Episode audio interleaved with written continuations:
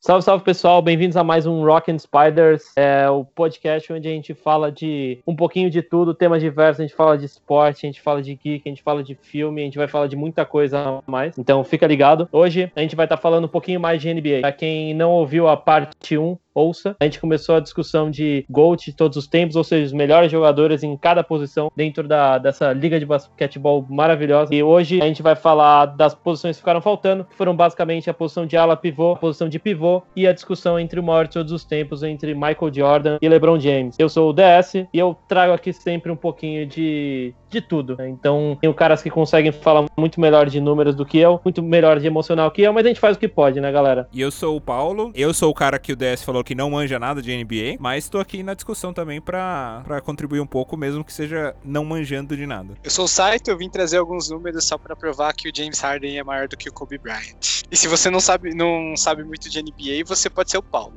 eu tô rindo dessa coach aí, eu vim mostrar que o Harden é maior que o Kobe Bryant.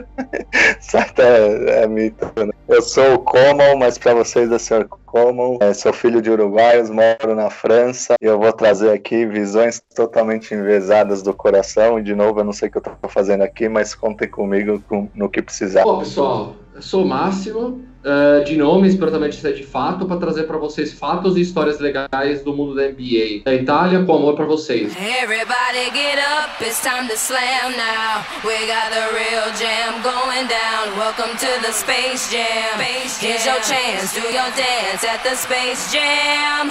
Alright. All right.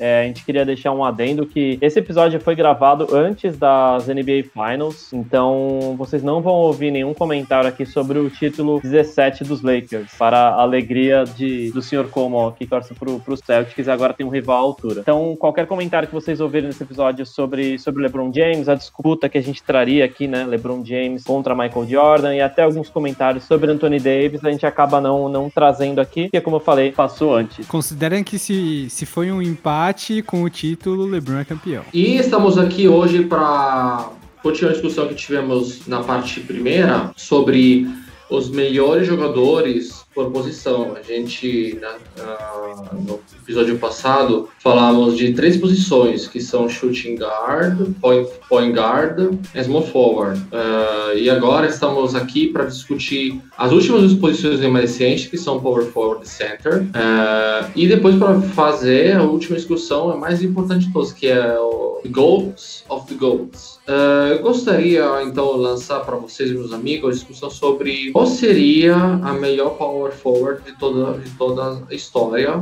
gente, até agora, tá? E eu gostaria de lançar uma minha provocação, que é, obviamente, tem muita pessoa que fala do Tim Duncan, eu acho que talvez seja ele mesmo a pessoa correta para se colocar aqui. Mas eu não sei dizer. Eu acho que essa é uma posição que onde eu não tenho certeza absoluta. Então eu tenho uma pessoa, tenho, tenho, tenho, tenho Tim Duncan, onde que ele basicamente fez a história do San Antonio Spurs, ganhando cinco títulos, sendo The Big Fundamentals ao longo de três décadas diferentes. Mas também tenho pessoas como, por exemplo, o Karl Malone, obviamente, mas ele nunca ganhou título, ele só perdeu contra, contra o MJ nas finais. Tenho outras pessoas, eu tenho outros grandes power forward, como o Kevin Garnett, que só ganhou uma vez os Boston Celtics. Então aqui realmente o pessoal, eu não tenho muita noção. Eu gostaria primeiramente de ouvir de vocês quem que vocês acham que seria a power forward que vocês acham que seria o GOAT para vocês? Cara, para mim acaba caindo no Tim Duncan também. Eu, eu ficaria muito entre Tim Duncan e, e, o Kevin Garnett também. A gente tem o, o Dirk Nowitzki, que eu não sei se a palavra corre por fora é, é correta, mas é um cara que é extremamente impactante aí. Eu acho que como, como, como até citou já em, na parte 1, o impacto que ele teve, né? E como o time do Dallas levou muita gente, ele era um dos grandes pivôs, pivôs no sentido de caras mais importantes, tá, gente? Não é de posição aqui. Os caras mais importantes do time, conseguiu ser extremamente valioso, só que a gente tem o mesmo cara sendo valioso em diversos, diversos campeonatos, que é o Tim Duncan. Então ele não só foi valioso em um campeonato pro Spurs, mas em vários. Claro que o Spurs tinha um time muito bom, com outros jogadores que já foram até citados aqui. Então, o Kawhi Leonard foi citado como ala, a gente teve o Manu Ginobili citado como shooting guard, né? Então, ele tinha um, um, time muito bom em volta dele, mas é um cara que tem números aí é, assim, surpreendentes de tanto de dos anéis levantados, mas os impactos que ele tinha, né, de, de pontos, de, de assistência, de rebote. Ele era um cara que, apesar de ser um PF, ele, ele tava em quase qualquer lugar, fora parte defensiva dele. Então ele foi 15 vezes All NBA Defensive Team, então um cara extremamente bom no, tanto na defesa de perímetro quanto dentro do garrafão, completando, né, três MVP, dois, melhor, é, dois Final MVP, dois MVPs, e a gente falando de cinco anéis. Então acho que é um cara meio que tá bem à frente do tempo dele e, e jogou muito junto com outros grandes figuras do, do esporte aí. Bom, Tim Duncan, quando você começa a olhar os números dele, assim, ele não se destaca em nenhum. Ah, mas, em contrapartida, isso não significa que ele não pode ser o melhor dessa posição, né? É um pouco contraintuitivo, porque é, quando a gente olha em pontuação, o Karl Malone vai dominar essa posição com 25 pontos por jogo. Quando a gente olha em rebotes, a gente tem o Barkley com 11.7 rebotes por jogo, dominando essa outra estatística. Uh, se a gente começa a considerar as estatísticas pelo tempo de, de jogo, então dividindo por 36 minutos, quem aparece na, na minha lista do topo aqui é o Anthony Davis, mas ele tem uma amostra um pouco menor, então não considera que ele ainda não teve uma queda após o pico, né? Ele tá é, nesse momento no pico da carreira dele, então provavelmente essas médias devem cair um pouco. Quando a gente olha também as win, as win shares por 48 minutos, o primeiro que aparece na minha lista é o Anthony Davis. Quando nós olhamos a estatística de playoffs, aí os, os números começam a mudar um pouco, né? Porque quem aparece excluindo o Anthony Davis, que tem 13 partidas em playoffs, que é, acaba sendo uma amostra que é desconsiderável, quem começa a dominar é o Dirk Nowitzki, né? Então, acho que ele é um segundo nome que eu traria para essa briga, porque o Tim Duncan, apesar dele ser o The Fundamentals, ele era um cara que, que ele, ele não se destaca em nenhuma estatística, né, especificamente, mas ele era muito bom em tudo porque ele fazia tudo, assim, o basicão ele fazia muito bem. Ele era um dos melhores fazendo aquilo, além de ter tido uma longevidade muito absurda. Se eu não me engano, ele tem mais de 20 anos de, de carreira na, na NBA. Uh, em contrapartida, o. E, e, esqueci até de comentar que ele também teve times muito bons, como o pessoal já comentou, né? Em contrapartida, o Dirk carregou aquele time de 2011 nas costas ali pro, pro título, né?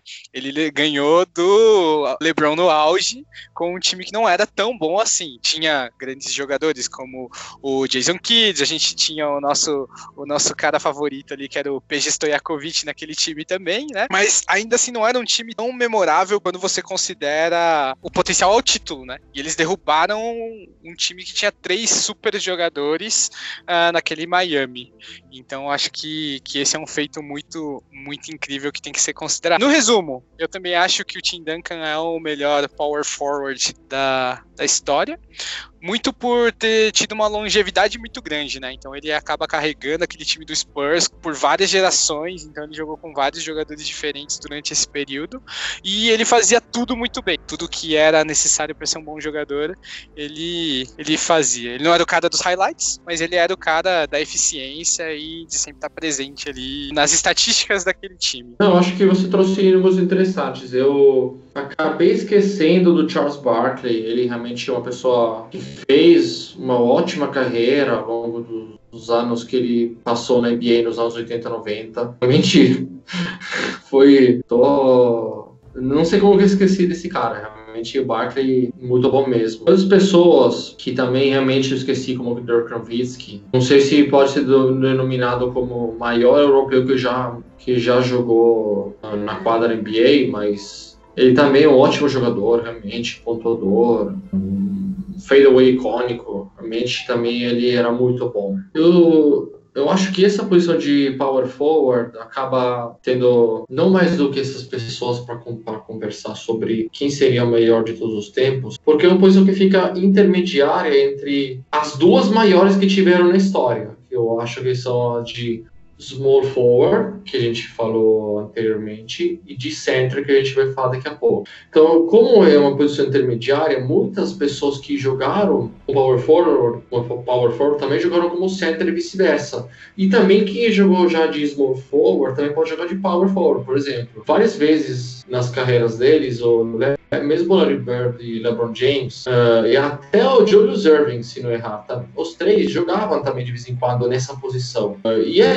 e, muitas pessoas que jogaram nessa posição também jogavam como center, como, por exemplo, o Tim Duncan, o Garnett, como são pessoas de que têm sete pés, seja, para quem não conhece medidas americanas da idade uh, colonial inglesa na época, são 2 metros e 13. E é uma altura que te dá para você jogar como center. Então, muitas vezes, o que acontece? Parece que realmente fica uma posição meio intermediária entre essas duas. Então, uh, por isso eu acho que muitas pessoas, muitos, muitos jogadores que podiam jogar nessa posição e realmente fizeram a história, de repente nem estão nessa, nessa lista. E talvez não tenha nenhuma uma posição pura. Teve, teve muitos casos onde o Tim Duncan jogava com o David Robinson, na época, nos anos 90 e 2000 nos Spurs. Os dois tinham altura para ser center os dois. Só que o Tim Duncan, depois, a partir daí que ele começou a ser power forward, porque tinha o David Robinson, que como o Tim Duncan era, era a escolha número um, que os Spurs tiveram a sorte de, ser, de selecionar no draft, e os dois fizeram ganhar dois títulos nos Spurs. Mas ele foi puxado para essa posição mais nesse sentido, mas se você pensar bem, uma posição interna. Uh, a única diferença é que a, a, pessoa que joga nessa posição poderia arremessar um pouquinho mais de longe. E isso é o caso do Duncan, do Carmelo, do Kevin Garnett, do Durbrovitz, obviamente, que também arremessou de três, Barkley, mas nada impede que também seja center também, os três. Ou também vice-versa, outra posição. Mas isso nada tira efetivamente do que vocês já comentaram. Acho que eu premiaria o Tim Duncan na constância, na grande, no grande defensor que ele foi. Lembrando que ele foi duas vezes MVP de, de também de temporada e três de finais. E ele fez a história do, do, do Spurs. Última, última história legal que eu gostaria de deixar para vocês: é, o time Duncan foi selecionado no Spurs em 97. Tinha dois times que na época podia ganhar a primeira posição, a primeira escolha, que foi o Celtics e Spurs. Spurs só participaram nessa, nessa corrida porque o David Robinson ali quebrou o ligamento no, o, enfim, não lembro exatamente o que. Acho que era o ligamento, mas pode ser uma coisa, alguma coisa que agora não lembro exatamente, mas fez ele parar a, a temporada inteira. Os Spurs basicamente fizeram tanking, ou seja, jogaram de propósito para perder. Então chegaram no, quase no empate com os com os Celtics, e os Spurs levaram o Tim Duncan, que somou-se ao David Robinson, que também voltou depois renovado de ter ficado um ano parado. Isso pode até virar do estado dos Celtics. E os Celtics não ganharam nada nos anos 90 e tiveram que esperar até 2008 para ganhar um título. Então, veja como a história da NBA faz a diferença na escolha. Não é como em outros esportes onde você compra a pessoa, compra o passe dela e o vende compra. Aqui, você faz escolha, faz toda a diferença do mundo e pode fazer a diferença de um time por década. Os Celtics só demoraram só 11 anos para voltar a ganhar título. Então, realmente, isso faz uma diferença danada entre perder e ganhar e ser uma franquia de sucesso na NBA. Boa, fechou bem falando de Celtics. Eu tô com vocês, eu acho que quando olha para número, acho que o site trouxe um bom panorama aí. É, talvez eh, o Tim Duncan, ele é um franchise player, né? Ele é, é também chosen one aí primeira escolha de draft. Ele só jogou pelo Spurs. Ao contrário de outros franchise players, o, o Tim Duncan ele é bem low profile, né? Ele joga muito pro time. É, acho que talvez característica do, do Spurs, né? a gente falou no outro podcast, na parte 1 aí, sobre o Kyle Leonard também, era outro cara do Spurs também super low profile. E o Máximo falou bem, o, o David Robinson era um baita de um pivô. É, a gente não lembra muito dele, mas é, nessas discussões, mas ele era um jogador muito eficiente.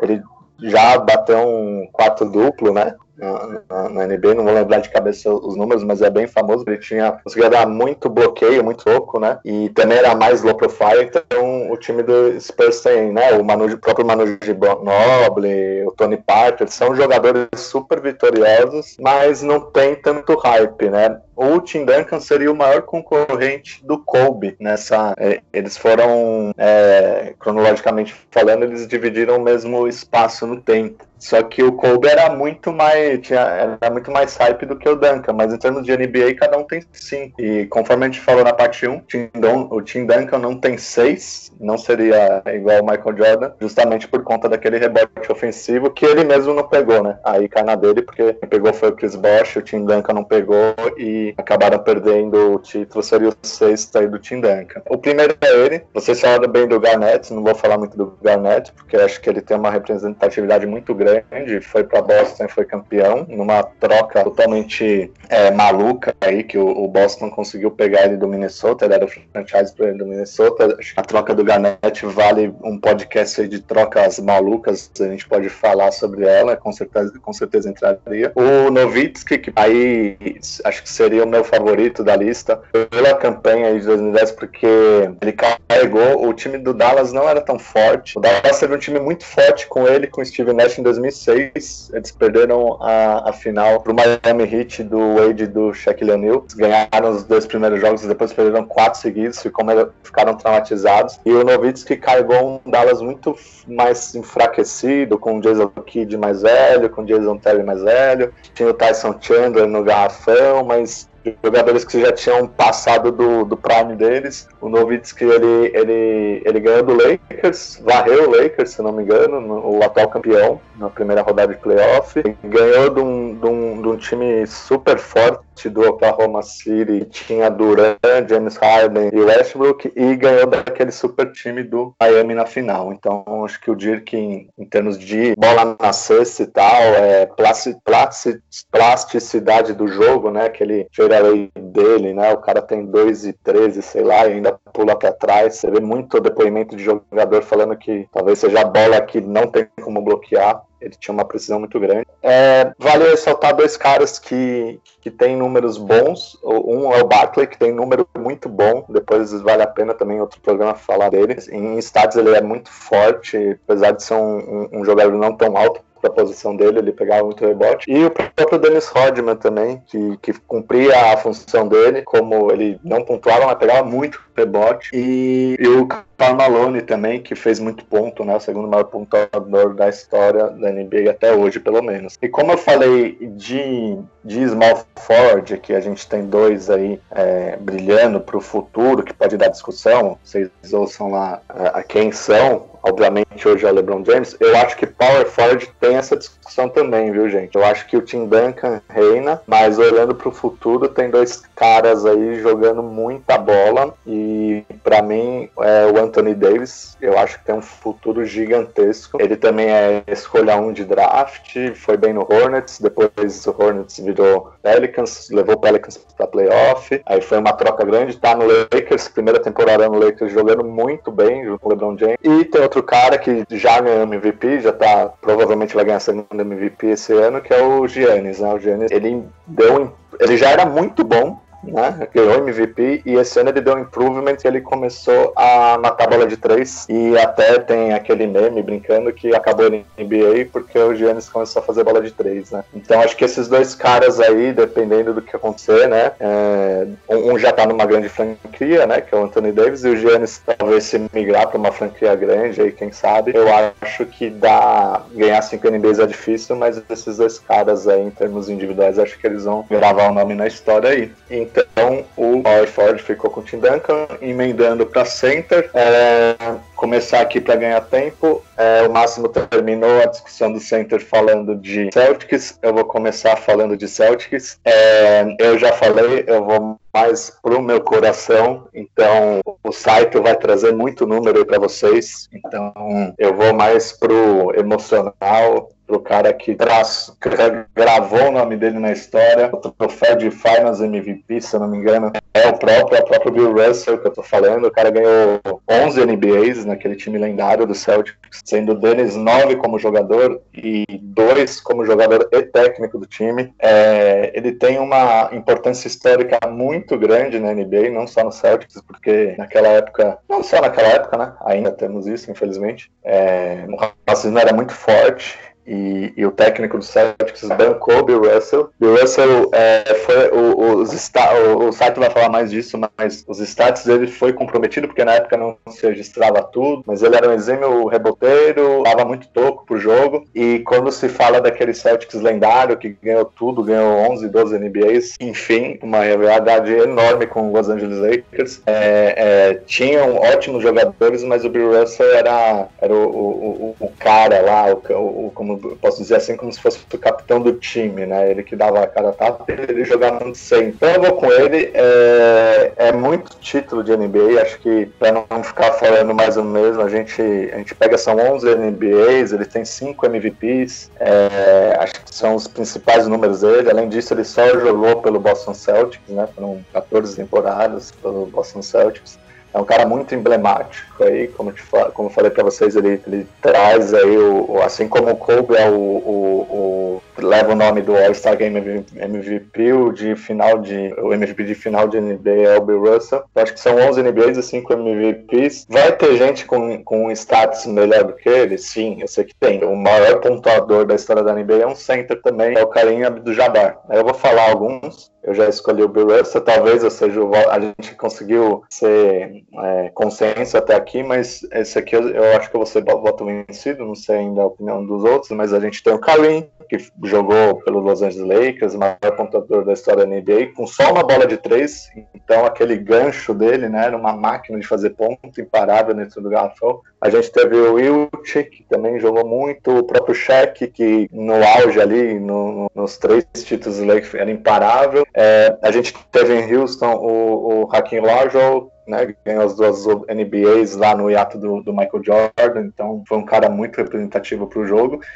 E dois caras também, acho que o David Robson, que eu já falei, ele ganhou NBA com o Spurs. E um cara que eu vou falar, mas aí, gente, entenda, eu não, eu não tô considerando ele na discussão de jeito nenhum, porque não dá para comparar. Mas se ele se cuidava e, e se eu, eu acho que se ele levasse o jogo dele a sério, ele não levou e ele teve a oportunidade, ao contrário do Chris Paul, que a gente falou na parte 1, depois ouça lá, esse teve a oportunidade, o Dwight Howard. Por que, que eu tô falando do Dwight Howard? Vocês, vocês, podem dar risada, mas entre 2008 e 2010, o Dwight Howard foi uma máquina. Acho que ele ganhou três vezes seguida o melhor defensor da liga. Ele dava muito toco pro jogo, ele pegava muito rebote defensivo, ofensivo. Ele fazia muito ponto jogando pelo Magic. E quando eu falo que ele teve a oportunidade e talvez ele não tenha levado o jogo dele tão a sério, ele conseguiu ser trocado para Los Angeles junto com Kobe Bryant, não encaixou, ele foi muito prejudicado machucado por lesão. É, depois ele foi para Houston, um time bom, mas é, acho que não encaixou. Me parece que teve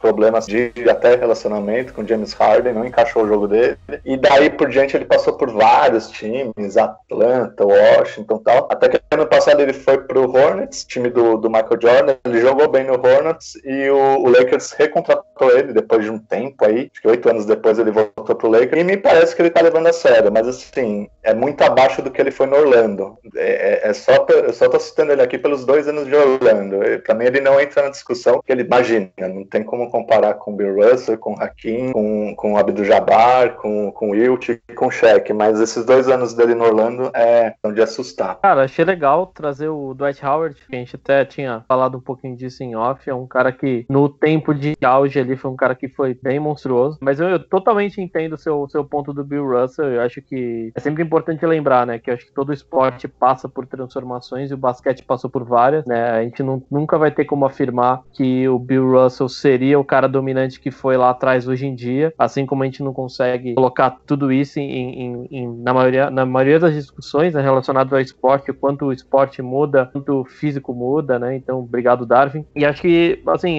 além do Bill Russell também, o, o cara que eu iria, na verdade, seria o Karim Abdul-Jabbar. Acho que, assim, pela, pelos níveis de, níveis de disputa, os números dele, claro, se você for comparar, por exemplo, o número de campeonatos, ele vai ficar atrás do Bill Russell como qualquer outro, mas ele é um cara que tem seis season MVP e duas Final MVP. Claro que a gente não tem como comparar de novo com o Bill Russell, porque nem tinha Final MVP na época, né? Então fica um asterisco aí que sabe-se lá quantos Final MVPs o Bill Russell ia ganhar. Provavelmente oito ou nove, se você colocar em consideração a dominância dele em quadra. Mas claro que o Abdul Jabbar hoje é o maior pontuador da história da NBA. Então, hoje o cara tem, tem alguns bons, mais de 2 mil, 3 mil pontos, se não me engano, que o LeBron James precisaria para conseguir alcançar, né? Alguns acreditam que seja possível, mas tem que ver. Comparando número a número ali com, com o Bill Russell, ou praticamente com qualquer pivô, acho que um dos pivôs pontuadores também que abalou a NBA, mudou a forma de jogar, até mudando um pouquinho as regras, foi o Shaquille O'Neal, né? Então, o Shaquille O'Neal foi um cara que impactou muito como pivô, acho que toda a estatura, toda a força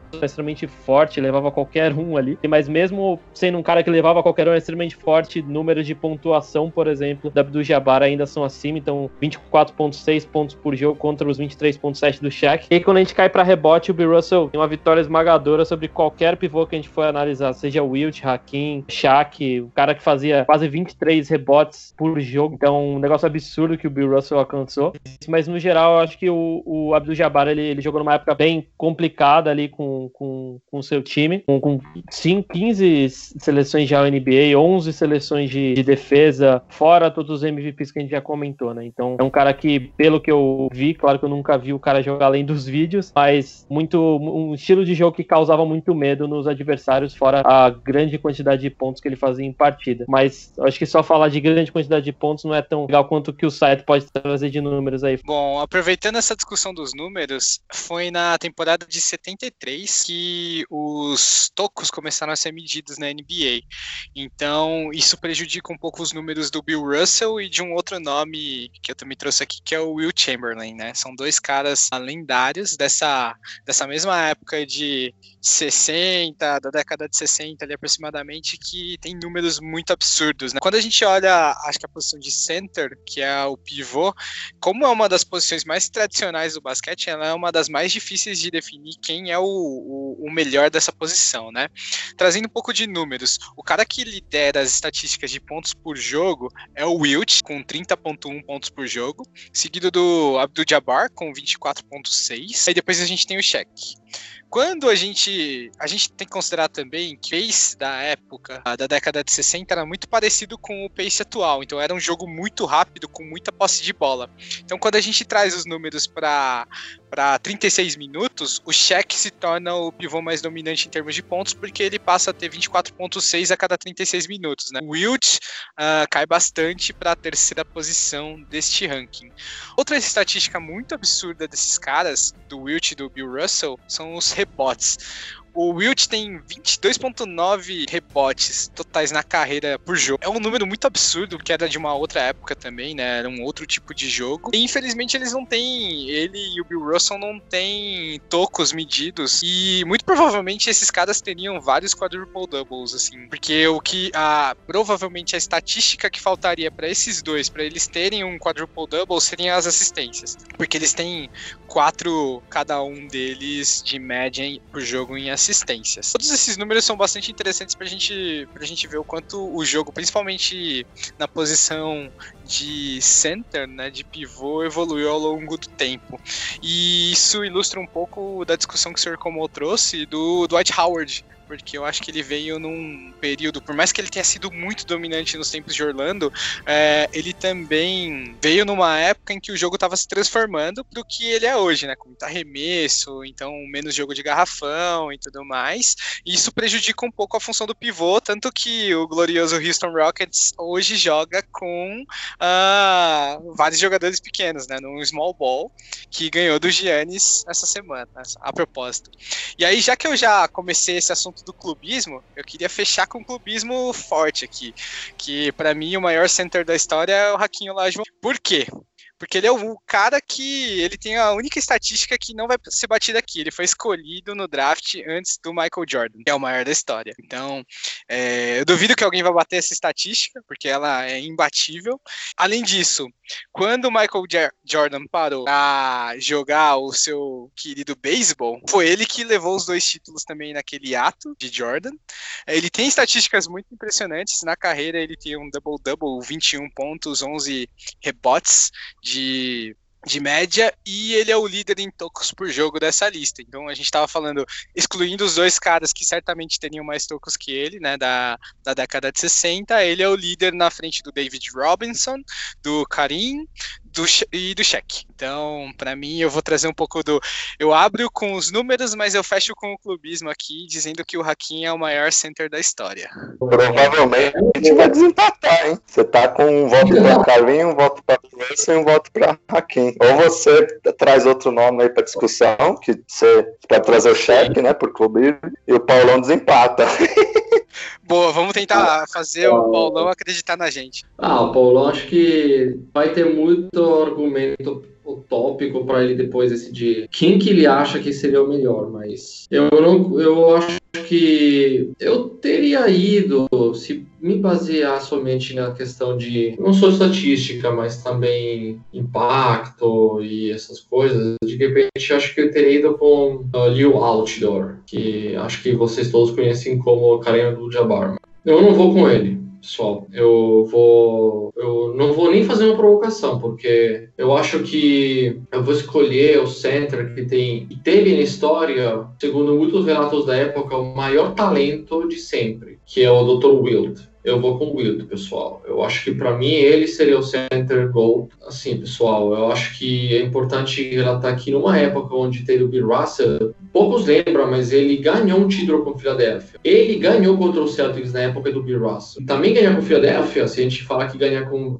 os nossos queridos Cleveland Cavaliers é importante, ganhar também com o 76ers, realmente também um feito importante. Eu falando de um center que era 2 metros e 16 por 123 centímetros centímetros. Ou seja, era uma, era uma fera. Uma fera pura. E ele se. Vou, vou de lembrança. Acho que ele. É o segundo melhor da história de pontuação. Ele teve 30.0 algo pouquinho abaixo do, Jay, do Jordan. E teve uma absurdidade, como vocês já falaram, 22, 23 rebotes por dia, é, por, por, jogo, desculpe. Por dia até podia ser, mas por jogo. É uma coisa impressionante mesmo, né? Para mim, ele é o melhor, porque também, assim, ele era, na história, nas histórias que deram para ele, era o cara que tinha o maior atleticismo de sempre. Tipo, é, ele podia ter, ele podia ter sido triatleta, heptatleta, sem nenhum problema. Ele não era somente um center monodimensional. Ele pegava rebote, obviamente, pontuação, mas também fazia muitas coisas, como obviamente vocês comentaram, dava toque, assistência na época também, não sei quanto era contabilizada. Enfim, eu acho que eu acho que o Will Chamberlain ainda não é lembrado 100% como deveria por motivo por um motivo chamado Boston Celtics, porque o Bill Russell ele sempre jogava jogou numa época onde os Celtics eram melhores da liga, mas ele nunca jogou sozinho também. Eu vou dar crédito pro, pro Bill Russell com certeza, mas ele nunca jogou sozinho. O Will Chamberlain, uh, eu vejo um pouquinho na história dele o que, que era do LeBron James, só que ele era um monstro de atleticismo incrível e também de, de capacidade de jogar basquete. Uh, se a gente falar que o LeBron James fazia tudo, ele não, não acho que tinha muito a dever nesse sentido, pessoal. Eu acho que só para trazer uns pontos interessantes sobre a história desse cara, além do fato que o Chamberlain é a dita de, dos uh, históricos da época, o cara que conseguiu ficar com, não sei, um, aproximadamente 20 mil pessoas meninas na época, né? Uh, como lovers, Uh, teve outros motivos que eu daria para levar ele como GOAT em consideração. Primeiro, como eu falei para vocês, não é verdade que ele sempre foi, sempre ele perdeu com o Toby Russell. Uh, por exemplo, o Lakers da época do Elgin Baylor e do Jerry West, eles perderam várias finais, uma oito, nove finais com ele. Mas, mas ele ganhou com os Philadelphia quando ele estava nos Philadelphia, sem ir para as finais NBA, porque ele ganhou nas finais de conferência. Uh, muitas vezes as pessoas falam que, ah, não, mas nos anos 60, os centers, que era como ele, obviamente, o Russell e o Chamberlain, ah, pegava 30, 20 rebotes por dia, porque por jogo, porque não tinha nenhuma pessoa que jogava e era grande e era, tinha a mesma altura. Não é verdade, pessoal. É verdade. Uh, foi buscar os dados, tem ao menos uns 25 caras que mediam entre 6 e 10 e 7 pés, que é aproximadamente 2 metros e 10 e 2 metros e 13, ou seja, quase a mesma altura. Então, se for pegar nisso, não é tão verdade, porque a altura média não era tão baixa também nos anos 60. Não era, não. As pessoas que eram altas tinham uma boa capacidade de jogar basquete eram profissionais na época também, tá? Um outro ponto que eu poderia trazer também e falar mas pô, se eu pegar o cara e colocar aqui nos anos, nesses anos de hoje em dia, ele não seria tão dominante como agora. Lembrando que ele media 2,16 tinha 125 quilos. Eu acho que uma pessoa com essa, esse físico, com essa capacidade de jogar basquete, eu acho que pode assim dar, dar muito trabalho para uma pessoa como Shaquille O'Neal. Não acho que eu ia ser capaz de fazer uma coisa dessa não, pessoal. Enfim, eu só queria trazer alguns pontos para falar para vocês que eu acho que o Will Chamberlain é um injustiçado da história. Porque se não tivesse tido pessoas que, que ganharam na história mais do que ele, eu acho que ele seria indubitavelmente o, o GOAT dos GOATs. Mas, infelizmente, como o GOAT também depende de títulos, depende de uh, características físicas, de impacto midiático, impacto nas, na década onde ele atua e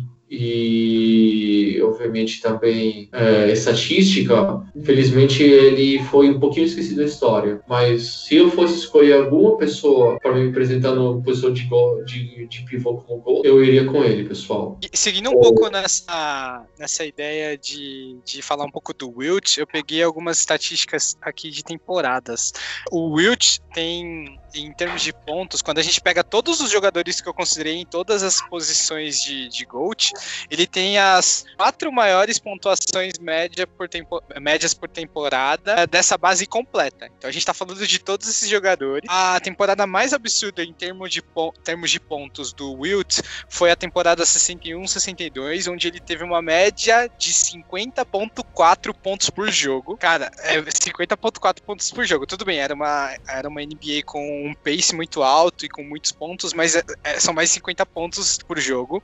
Nessa mesma temporada, ele teve 25.7 rebotes por jogo. Imagine, imagine uma situação hoje de um cara que tá fazendo 50 pontos por jogo, pegando 25 rebotes. Aí a contrapartida que a gente pode dar para os números do Wilt é de que ele jogava 48 minutos. Então, nessa temporada absurda, ele, ele tem uma média de minutos de 48.5 minutos por jogo. Isso significa que ele jogou todos os jogos o tempo todo e muito provavelmente jogou algumas prorrogações ali dentro desses jogos para poder ter mais de 48 minutos de média. O ponto negativo que ele tem, no geral, nas temporadas dele, são as assistências, porque nessa temporada em questão ele teve 2.4 assistências por jogo, que era um número muito baixo, e tem uma história de que em alguns anos ele foi desafiado a aumentar esse número porque falaram que ele era um cara que ele só pensava em estatística e nele mesmo, onde ele tem alguns, alguns jogos, eu, se eu não me engano, ele tem um jogo de zero pontos e 20 assistências, alguma coisa assim. Talvez eu esteja chutando um número muito alto de assistências, mas é porque a mídia falava para ele que ele era egoísta, então ele decidiu que ele não faria pontos naquele jogo e ele só passaria a bola. Então ele era um cara que era muito influenciado pelas questões de midiáticas, de o que estavam falando dele. A história que o Máximo trouxe lá da quantidade de mulheres também era algo que prova um pouco desse ponto de que ele se importava muito com as estatísticas e se importava muito com ter esses números inflados. Por isso que eu, eu não acho que ele era. Ele é o GOAT Center. Mas ainda assim considero que ele é um dos grandes e ele realmente foi um pouco esquecido por ter sido atropelado ali em termos de quantidade de títulos pelo Celtics. O ponto dos minutos, eu fui procurar agora. Ele tem média na carreira 45,8 de minutos por média. Uma coisa sobre-humana. Nossa, é impressionante. Como eu, não, não, nem lembro de uma pessoa que joga no basquete moderno com uma média de minutos jogados tão alto. Impressionante. É muito impressionante, mas é por isso que quando a gente pondera pela quantidade de minutos, então aqueles é, pontos por 36 minutos, uh, o Shaq, o Shaq é. passa a ser o, o, maior pontuador nessa estatística, porque ele, ele tem muito menos minutos por jogo do que o Wilt. A discussão de center ela é tão, ela é tão disputada que a gente conseguiu chegar num consenso nas outras quatro. Na de center, o resultado foi um voto, cada um votou em um de, de tão acirrado que é. E, e, o mais bizarro, pegando o, gancho que o, que o mestre Saito falou, é que atualmente a gente não consegue pontuar. Nas outras a gente sempre trouxe um exemplo da cá, tipo Chris Paul, Steve Nash, o Curry, a gente falou do James Harden, do McGrady, do Ray Allen, é, do Kyle Leonard do Duran, aí pra PF tem o Giannis, tem o Anthony Pra, pra center a gente não consegue, talvez o grande último foi o Shaquille O'Neal mesmo, já, já faz um tempinho pouquinho que foi o auge dele. Pra ver como que o jogo mudou, né? Gente, o, o site, o máximo trouxeram números absurdos aí, né? De, de, de center, né? Como influenciava no jogo. E hoje, hoje mudou demais o jogo, né? Era só isso. E, e cada um votou em um e pivôs antigos, né? O, o mais atual, entre aspas, é o, o Olá, João, né? Que é da década de 90. Interessante isso. Que eu ia pontuar pra gente encerrar. Paulo, quem você acha que é o Gold Center? Eu vou escolher o Karim Abdul-Jabbar porque ele já participou dos Simpsons, então esse aí vai ser meu critério de desempate. Então ele é, o, é a escolha aí pra sempre. Tá bom, tá, Tá bom. perfeito, tá perfeito o argumento. Cara, o, o meu argumento do Hakim é que ele foi escolhido antes do Jordan, porque participar dos Simpsons Sim. não pode ser. Faz todo sentido. Exato. Tá bom. É, Eu, eu só, eu só acho que eu acho que o Paulão errou uma coisa, pessoal, só pra fechar. Eu, se você fazer um desempate, faça pelo The Craziest Airplane in the World. Não lembro como fala em português esse filme. É dos anos 80. Que o- tem um cara que, que tem o Karim do Jabbar, que ele é piloto do avião, que tem o copiloto que é um boneco inflável. O, o piloto sumiu, não é? É, segurem. Alguma coisa o piloto sumiu. E ele atuou bem, aliás. Ele atuou bem, verdade. Não, é um filme, é um filme engraçado. Tem alguns atletas da NBA que se tornaram atores, né? O Shaquille O'Neal tem um monte de filme aí do Adam Sandler. O, o Kobe Bryant também participou de. Rapidinho, só pra pegar o gancho aí da brincadeira do, do site, se você quiser usar o mesmo critério que ele, cara, você pode pôr um quinto nome aí na roda. Ele tá falando de pessoas draftadas antes de Michael Jordan, né? O critério dele, pra ser o Raquinho Olajuwon. Mas o Michael Jordan foi o terceiro, e o segundo foi um center também. A gente falou na parte 1, chamado Sam Bowie. Talvez entre no critério aí do site e, e seja um dos GOATs aí, centers também. O top 2 ali, pô. Falando de atletas que participaram de filmes, né? Tem aí o, o Michael Jordan, que participou do Space Jam. E o. Qual que é o nome do outro cara que, que a gente vai discutir entre os dois? O nome do outro cara é foda. Ai, meu Deus. Ai, caralho. O Jordan já ganhou porque pelo menos o Paulão conhece, né? o afegão já sabe que Gente, mas não era Bugs Bunny? Bugs Bunny é do Space Jam, então. Vai ter o Bugs Bunny agora com o LeBron James também. LeBron James. Esse cara aí. Não lembrou. O cara manja muito. Especialista em NBA aqui. Não, beleza. Então, pra, pra essa próxima, próxima discussão, tem, tem que entrar a musiquinha agora de polêmica. Bota a vinheta aí.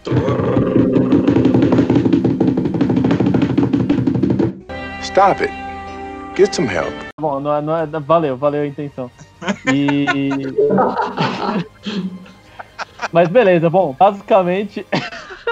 Puta que pariu. Iniciando essa, essa, essa parte aqui do, do nosso podcast, a gente vai sempre estar trazendo uma polêmica para ser discutida. E a discussão de hoje é Michael Jordan versus nosso querido amigo LeBron James, amigo do peito do Paulo, como vocês puderam ver. Mas assim, só para fazer um, um teste aqui, um jogo rápido. Jogo rápido, é só responder quem é o melhor. Como, como? Quem é o melhor, Michael Jordan ou LeBron James? Ó, mudou pra Marília Gabriela aqui o programa. Mas é, é, vamos direto para um bate-bola. Michael, um grupo musical. Bate, é, bate bola, jogo rápido, ping-pong. Como? Michael Jordan ou LeBron James? Michael Jordan, mas eu gostaria de falar depois, porque Tá bom. Saito, Michael Jordan ou LeBron James? LeBron James. Máximo, Michael Jordan ou LeBron James? James, vírgula, LeBron. Paulo, Michael Jordan ou LeBron James? É, Michael Jordan. DS, Michael Jordan ou LeBron, Ja- LeBron James? Michael James, quer dizer, Michael Jordan.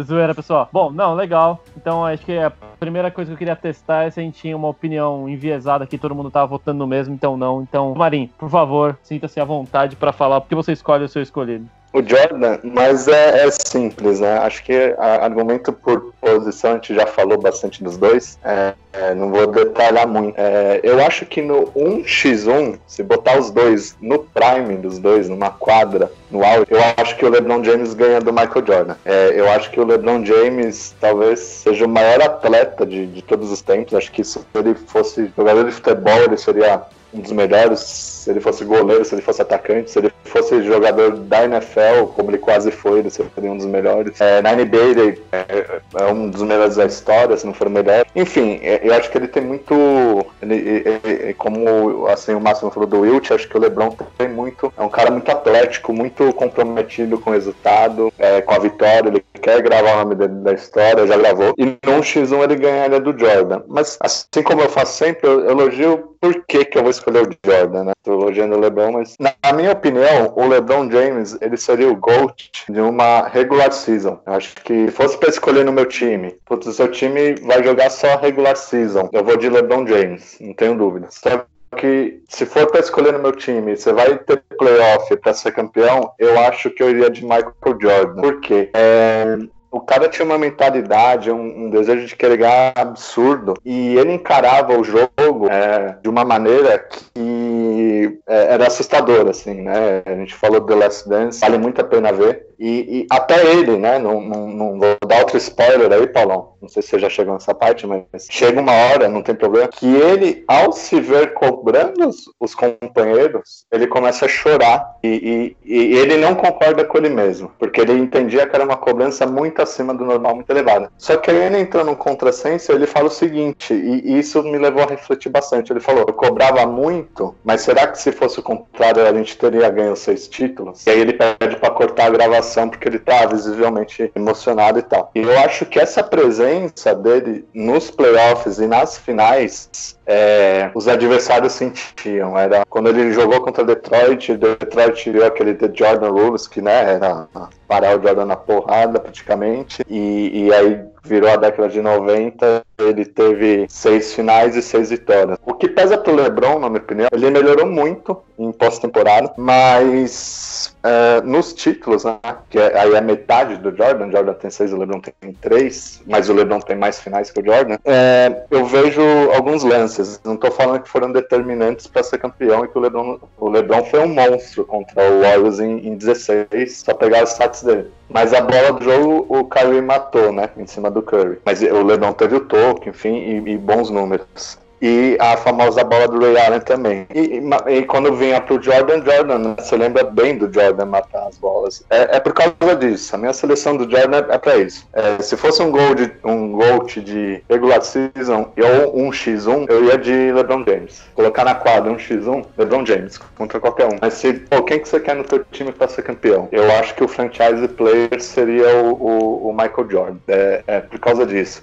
É, apesar de. Acho que o, o Máximo comentou isso na parte 1, é, o LeBron me parece ser um cara de uma mentalidade mais bacana, um cara mais de time, é, um cara que joga pro, pro time. É, em, em, contrapartida, o Jordan era um cara que talvez conturbasse um pouco o ambiente por conta da pressão. Eu, eu acho que o Jordan também botava mais vamos dizer assim, mais medo no, nos adversários. Mas é, é isso. Se, se dava para dividir entre regular season e, e finals, né, playoffs, eu, eu faria essa divisão, mas não dá, então vamos, vamos de, de Jordan. É, então, pessoal, eu acho que o que o, senhor Komal colocou aqui são coisas interessantes. Realmente, uma eventual escolha para do para o Michael Jordan, também conhecido em italiano como Michele Giordano, seria realmente interessante a ser levado em conta. Porém, eu escolhi LeBron James por outros motivos também, que eu vou elencar agora. Eu não lembro de uma pessoa. Assim, eu, primeiramente, uma pessoa que entrou sem nem fazer faculdade na NBA, não teve experiência que precisava ter. E ele entrou na NBA já com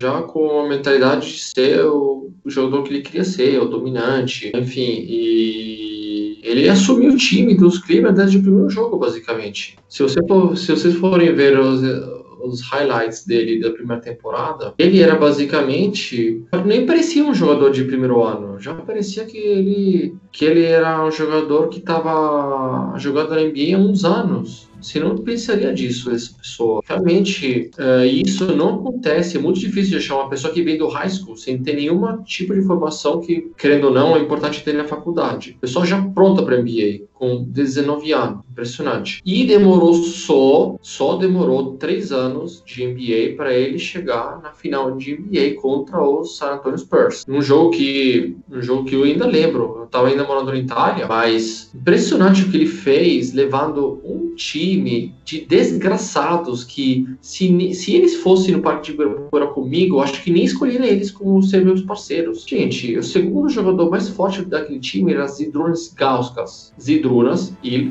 Gauskas. É uma coisa impressionante. ele trouxe um time de fugidos de casa para as finais NBA contra o Detroit Pistons, que daquela época era um puta time. E, obviamente, chegaram nas finais e perderam, mas LeBron James fez tudo o que tinha que fazer até o último jogo das finais, das finais do leste. Ou seja, eu, com isso que eu quero dizer, uh, eu quero, eu não posso dizer, não me sinto dizer que uma pessoa é melhor do que outra exclusivamente pelos anéis, porque para você ganhar ou vencer em um time de um esporte de time, mesmo que você seja só cinco pessoas, como a gente está falando na primeira parte do primeiro episódio, ou seja, esporte NBA dá a possibilidade de como são menos pessoas, você tem uma possibilidade maior, então realmente por isso que você atribui mais ganhos, mas mais derrotas. Mas mesmo assim, mesmo assim, você está em um time e infelizmente muitos anos eu pude perceber que no no caso do LeBron James, pesou o fato do time dele. Esse de 2007 foi o pior time. Acho que até fizemos uma estatística para falar qual é o pior time que chegou nas finais NBA. Cleveland 2007. Seguido por Cleveland de 2018, eu acho que foi o outro pior.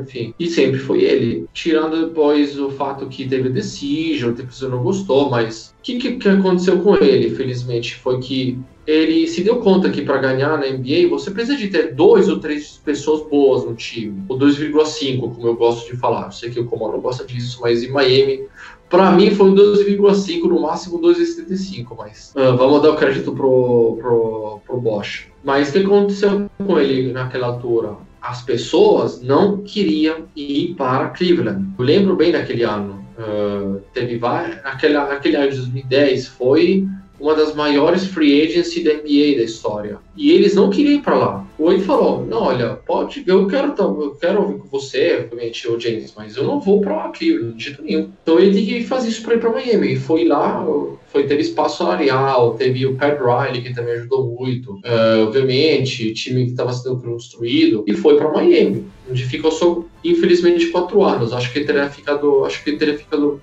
talvez melhor ficar uns anos a mais, né? Mas a partir de lá ele fez oito finais seguidas. Eu não, não tenho a prova contra a prova, mas não sei se o, o, o Jordan tivesse feito isso em, em 94. Não sei, não sei dizer. Talvez não, talvez sim, mas não tem conta prova de ele ter conseguido, deveria ter conseguido oito finais. Uh, não conseguiu, ele escolheu a carreira de beisebol uh, por motivos mais ou menos conhecidos, mas foi para lá. Outra coisa do LeBron James que eu gosto foi a constância querendo ou não, o Jordan ele ficou bem que 13 anos bem feitos. Depois ele parou uma vez para jogar beisebol. Depois parou uma vez porque, ah, sei lá o que, eu não quero defender meu título de 98. É, depois ele voltou para o Washington Wizards. E foi, uma, foi uns anos no Wizards não tão legais. Eu até falei pro, pro pessoal, assisti um documentário que falava dos anos dele do Wizards. Da, não era tão legal assim como os anos dos Bulls, né? Mas tá bom, tá bom, voltou com 39 anos, 40, mas eu tenho minha,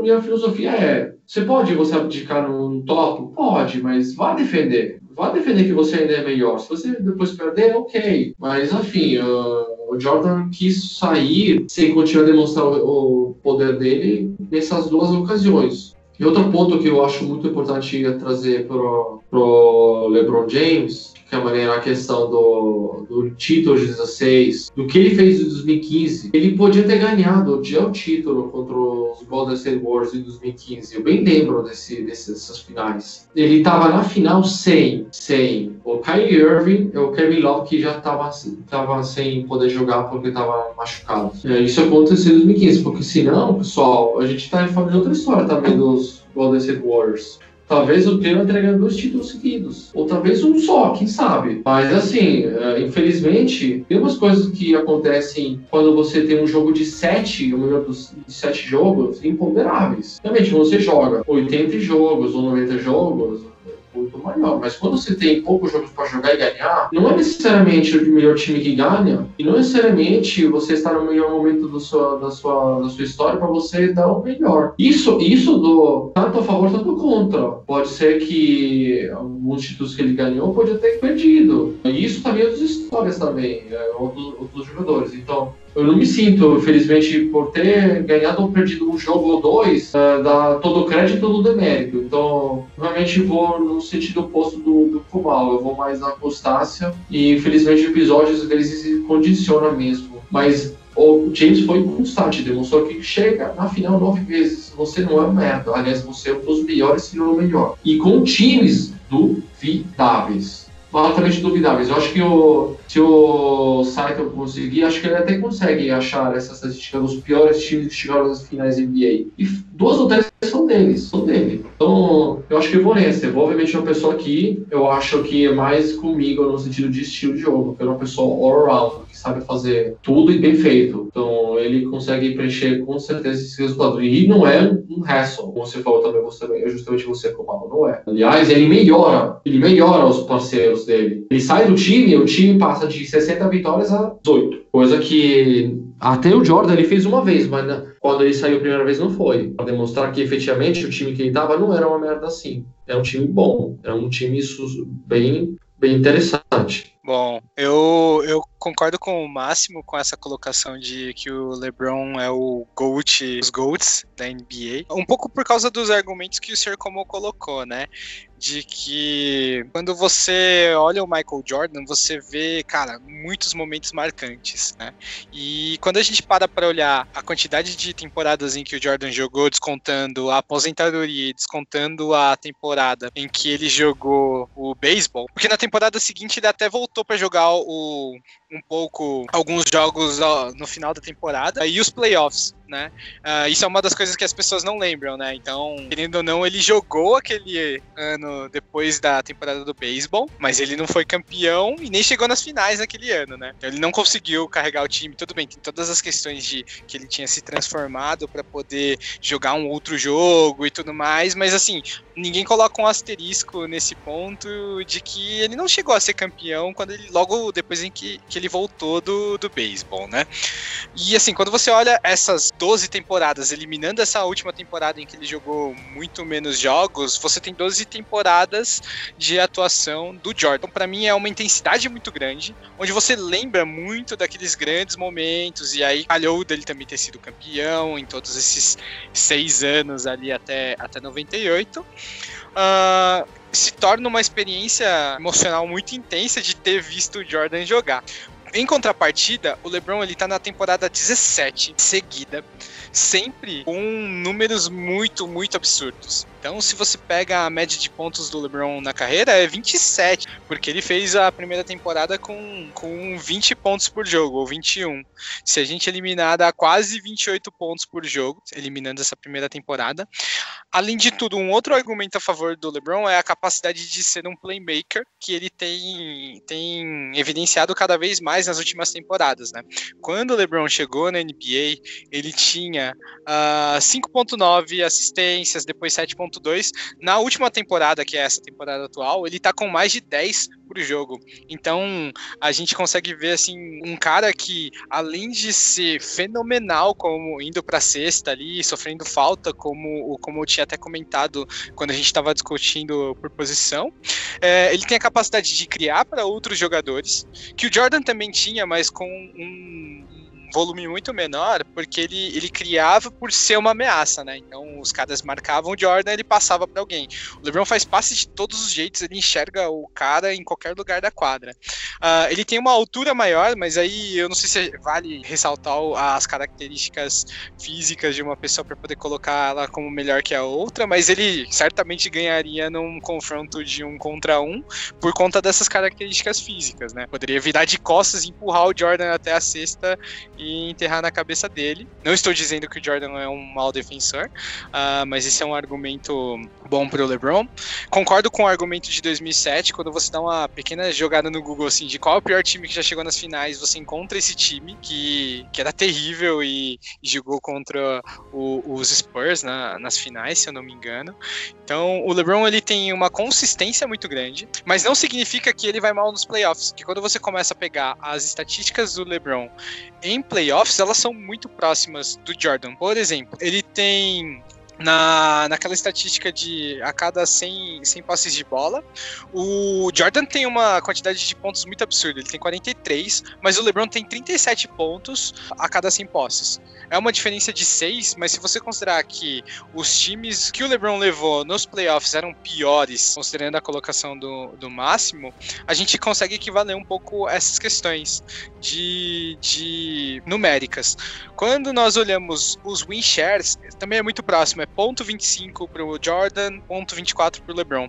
Então, por conta da consistência e da longevidade do LeBron, eu considero que ele é o GOAT. Porque a gente tá fazendo uma discussão, sendo que o, o cara tá fazendo 25 pontos, 10 assistências todo jogo, né? Na temporada de, de 19 e 20, com 35 anos nas costas com 35 anos, Jordan tinha parado já, então pra, pra gente fazer uma comparação. Claro que ele voltou depois, mas não com o mesmo desempenho de antes, e cara, o LeBron certamente vai ter alguns anos ainda nesse mesmo nível. O cara não parece que ele tá em declínio, né? Com 35 anos. Então, o fato do LeBron ser essa aberração física e um cara muito espetacular e, além de tudo, muito inteligente, com capacidade de criar jogo para os outros, faz com que eu coloque o LeBron na frente do Jordan. Claro que a gente tá falando dos dois maiores, muito provavelmente disparado de qualquer outro jogador, mas para mim a, a consistência e a capacidade atlética do LeBron é, é o que chama muita atenção. Por que, que você acha que o LeBron é o maior da história, Dess? O Dess vai empatar. Você sabe que, só rapidinho, Dess, um gancho do, do site, se for trazer também, dá pra pôr outro cara na discussão, que é o Carlin, tá? Mas aí eu, eu falei e saí correndo, tá? Falou, vai, Dess.